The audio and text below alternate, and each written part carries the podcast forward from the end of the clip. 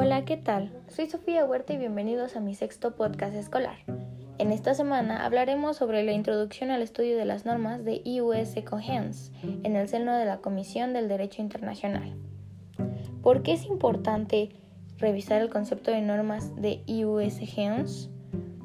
El concepto de normas imperativas es tal vez uno de los más complejos de toda la terminología del derecho internacional. Esto lo señalamos en la medida en que quienes consideramos que sí existe, nos encontramos enfrente a varias vertientes, mientras que por otro lado están aquellos que se oponen firmemente a la existencia de tal concepto. En cuanto a su origen, hay más de diversas opiniones. Para Eric Zoic y Antonio Gómez Robledo, los orígenes de las normas imperativas o de ius cogens se remontan al derecho romano, cuando uno de los textos de Papitiano se refiere al ius cogens, haciendo referencia al carácter esencial de una donación. Si bien es claro que se trata de un concepto totalmente diferente al que hoy tenemos de ius cogens, por otro lado, Paul Guggenheim la expresión ius cogens aparece en el primer lugar como los padentistas. Widens es quien buscó definirla como las reglas del derecho que excluyen toda actitud arbitraria de las personas privadas. Estas se aplican aunque las partes quieran excluirlas. Estas se imponen. Además de lo anterior, podemos señalar que una parte de la doctrina se encuentran normas de Yukohens con mucha facilidad y apoyan este concepto. En el mismo sentido lo ha hecho la Corte Interamericana de los Derechos Humanos, Corte IDH mientras que por otro lado nos encontramos frente a una posición más conservadora y rígida, como es el caso de la Corte Internacional de Justicia CIG, que ha evitado incluir en detalle el análisis de este concepto en su jurisprudencia. En este sentido, autores como Manuel Díez de Velasco consideran que son escasos y polémicos los procedimientos hoy existentes para identificar una norma imperativa como para determinar una precisión su contenido y esclarecer claramente sus consecuencias jurídicas.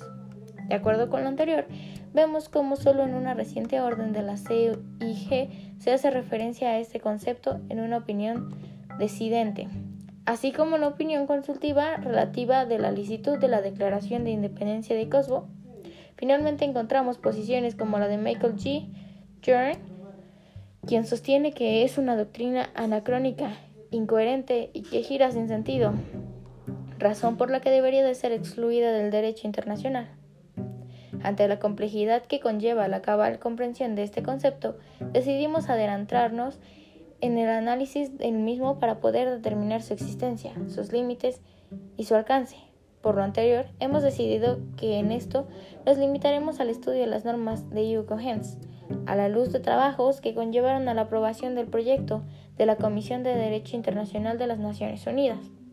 Este proyecto fue llevado a cabo en este concepto de positivización en la Convicción de Viena sobre el Derecho de los Tratados de 1969. Igualmente analizaremos si se trata de una fuente del derecho internacional o si por el contrario se trata de una característica dada a determinadas fuentes. El concepto de normas de US Cohens en la Comisión del Derecho Internacional de las Naciones Unidas es la evolución del concepto de US Cohens en la CDI se desarrolla en varios momentos, como la veremos más adelante. En este sentido, haremos referencia a los antecedentes que tuvo, así como el desarrollo de que se acuñó el término en los estudios realizados por el relator, especial sobre el derecho de los tratados hasta la población de la Convención en la ciudad de Viena en 1969.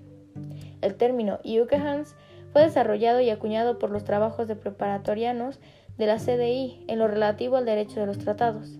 Este tema fue incluido por la Comisión desde su primera sesión en 1949.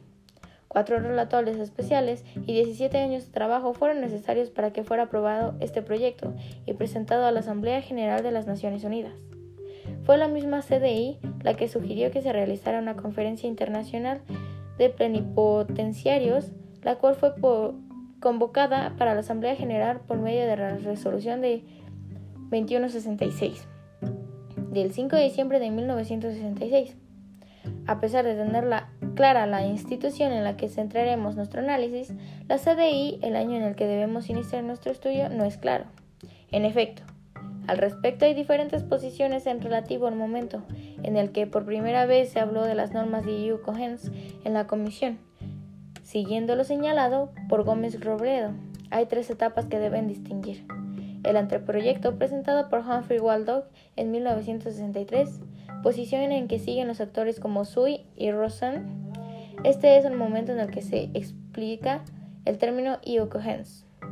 Otros autores como Jersey Sucky consideran que el estudio normativo del EU Cohens empieza con el proyecto presentado de Lord Patch en 1953, quien en ese momento, el relator especial de la CDI para el derecho de los tratados, es un tercer momento para tomar un punto de partida, en el que Gómez Robledo considera que es el que se debe tomar. Es 1950, cuando el profesor Jesús María Yepes miembro colombiano en la CDI, manifestó a la Comisión su preocupación en lo relativo a la validez de los contratos internacionales en su fusión a la licitud del objeto. De acuerdo con lo anterior, veremos la posición de Jesús María Yepes en la Comisión del Derecho.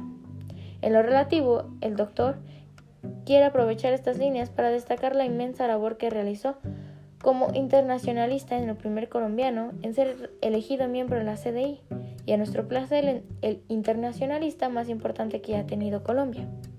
Tuvo el reconocimiento de la comunidad internacional y por esto fue invitado a las tres ocasiones a dictar prestigio, prestigio curso de Academia de Derecho Internacional de la que haya.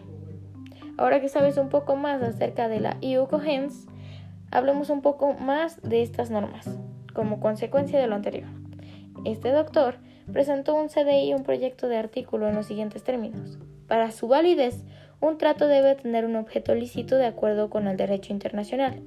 En caso de controversia sobre la licitud de un tratado, la Corte Internacional de Justicia se pronunciará por la solicitud de cualquier Estado interesado, directa o indirectamente de las Naciones Unidas. Bien, esto ha sido todo por hoy, espero te haya gustado y espero verte pronto.